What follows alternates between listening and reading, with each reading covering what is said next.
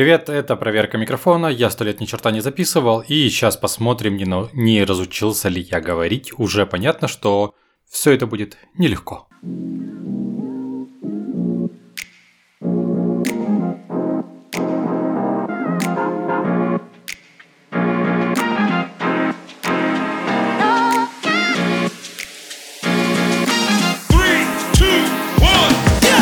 Привет, это Андрей Козицын, и вы слушаете 13 эпизод подкаста «Сделано без кода».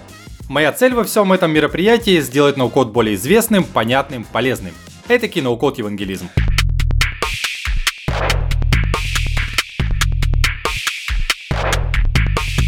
Представим студента, который решил изучать ноу-код. И зададим ему коварный вопрос. Кем он видит себя через 5 лет? А это на самом деле очень интересно. Мало хотеть ворваться в IT, нужно еще понимать, какие есть перспективы у направления, которое ты выбрал. К счастью, в ноу-коде вариантов множество, об этом сегодня и поговорим.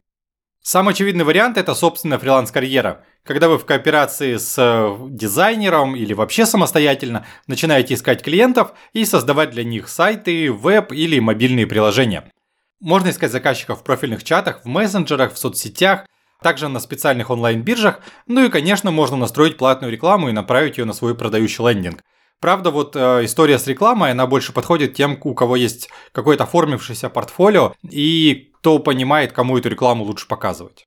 По всему выходит, что научившись ноу-коду, придется каждый день заниматься продажами, но так уж устроен фриланс.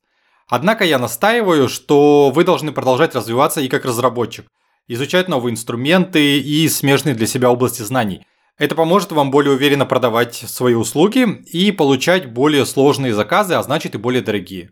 Тем, кто уже поработал на фрилансе и ищет пути оптимизации своей работы и увеличения заработка, могу порекомендовать простую, но очень важную книгу Майка Миколовица, которая называется «Метод тыквы». Сначала вы будете брать вообще все доступные заказы, и это понятно. А, но со временем нужно будет сосредоточиться на каком-то одном направлении, и, собственно, именно об этом как осмысленно сделать этот выбор своего направления, и есть книга «Метод тыквы». Конечно, есть вариант менее рискованный, чем фриланс ноу-код. Это работа в ноу-код студии. Если в ней работает больше двух человек, то, скорее всего, продавать вам не придется.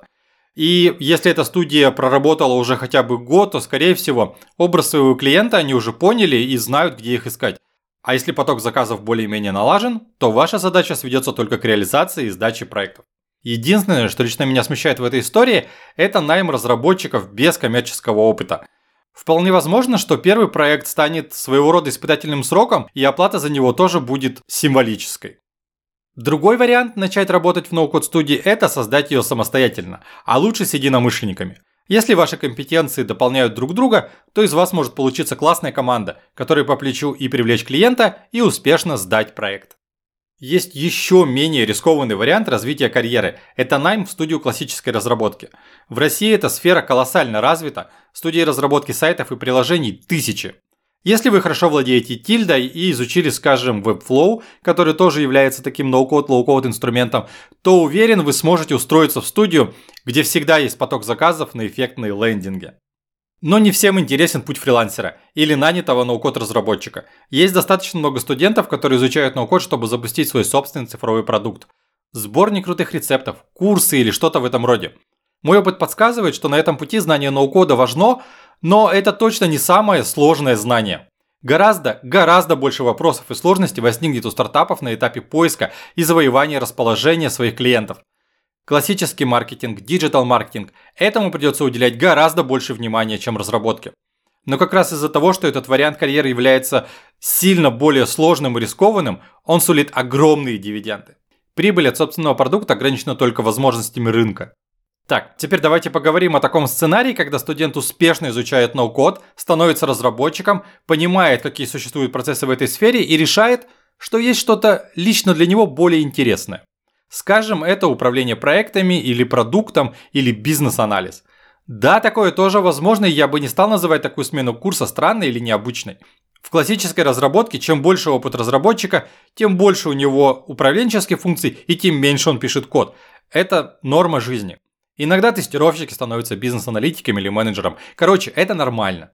Кем же можно стать, будучи ноу-код разработчиком? Конечно, менеджером проектов. Легко можно стать тестировщиком, а при наличии определенных навыков и склада ума э, можно стать бизнес-аналитиком. А если вы объединяете в себе знания и умения каждой из этих профессий, то можете претендовать на должность менеджера продукта.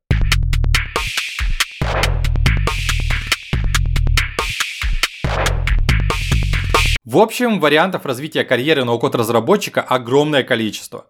Надеюсь, вам было интересно и полезно. Если так, поставьте лайк и подпишитесь на той платформе, где вы слушаете этот подкаст. Это позволит узнать о теме ноу-кода большему количеству людей.